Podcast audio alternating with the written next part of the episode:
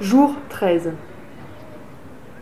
Voilà, en voulant mettre de l'ordre dans tous les sons que j'ai accumulés depuis le début de ce projet, en fait j'ai fait tout le contraire. Bah j'ai tout effacé. Je sais pas ce qui s'est passé, je pensais compter sur l'autre partie de moi-même, celle qui trie, qui range, qui organise, qui contrôle tout, pour m'arrêter dans mon geste. Mais non, elle non plus, elle n'y a pas pensé, elle m'a laissé faire. Donc voilà, euh, tout a disparu. Il n'y a plus rien dans ma petite bibliothèque sonore celle que j'essayais de constituer à partir des bribes récoltées ici et là.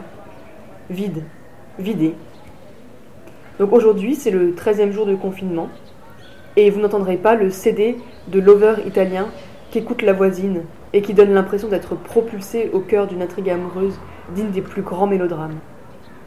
Vous n'entendrez pas non plus le saxophoniste qui certains soirs joue pour tous les voisins et voisines un peu avant 20 heures. Ce que vous n'entendrez pas non plus, c'est le rêve de Juliette, dans lequel euh, Google Maps s'était transformé. Et à la place des rues, des avenues, des boulevards, il n'indiquait plus que les foyers infectés, représentés par de gros points rouges qui se déplaçaient en temps réel sur une carte. Vous n'entendrez pas non plus l'émotion de Johanna, qui nous raconte le moment où elle a enfin pu sentir la peau de sa mère sous ses doigts, après sept jours de quarantaine. Ce que vous n'entendrez pas non plus, c'est l'histoire de Claire, qui nous raconte ce que c'est que d'avoir un premier enfant au moment du confinement.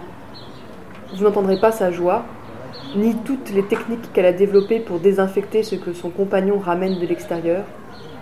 Vous n'entendrez pas non plus son désir de nous voir tous et toutes, les amis et la famille, débarquer chez elle. Vous n'entendrez pas non plus la femme de ménage de mon immeuble dire qu'elle est obligée de continuer à travailler pour l'hygiène des gens. Et vous n'entendrez pas non plus la cruelle indifférence avec laquelle un voisin, euh, remontant l'escalier, la salue d'un C'est bien que vous puissiez toujours venir. Vous ne venez pas trop loin, au moins. Ce que vous n'entendrez pas non plus, c'est la tournure que prennent les applaudissements certains soirs à la fenêtre, où on passe euh, des clap-clap respectueux aux slogans de colère, scandés parfois presque à l'unisson, de plus de fric pour l'hôpital public.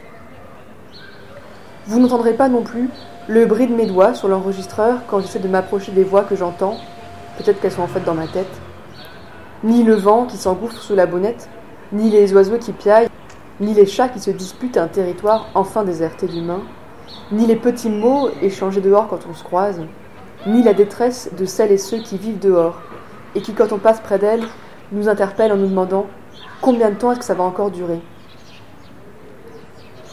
Treizième jour de confinement, donc, même pas encore la moitié, et déjà plus de sons. Alors il reste les mots. Sur les réseaux sociaux s'accumulent les vidéos de contrôle qui tournent mal, les témoignages d'abus de pouvoir et de restrictions de liberté. J'ai lu que dans la zone de la préfecture de police de Paris, les violences conjugales ont augmenté de 36% en une semaine.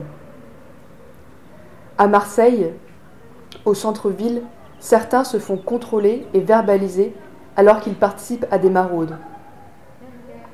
D'autres se font contrôler et verbaliser parce qu'elles ont osé aller se baigner en mer. Ça non plus, vous ne l'entendrez pas aujourd'hui. Enfin, pas directement. Mais en fait, c'est là, c'est toujours là, tapis dans l'ombre. Dans cette ombre qui repeuple doucement ma bibliothèque sonore. Alors j'espère vous retrouver dans quelques jours pour vous partager ces sons que j'entends maintenant différemment.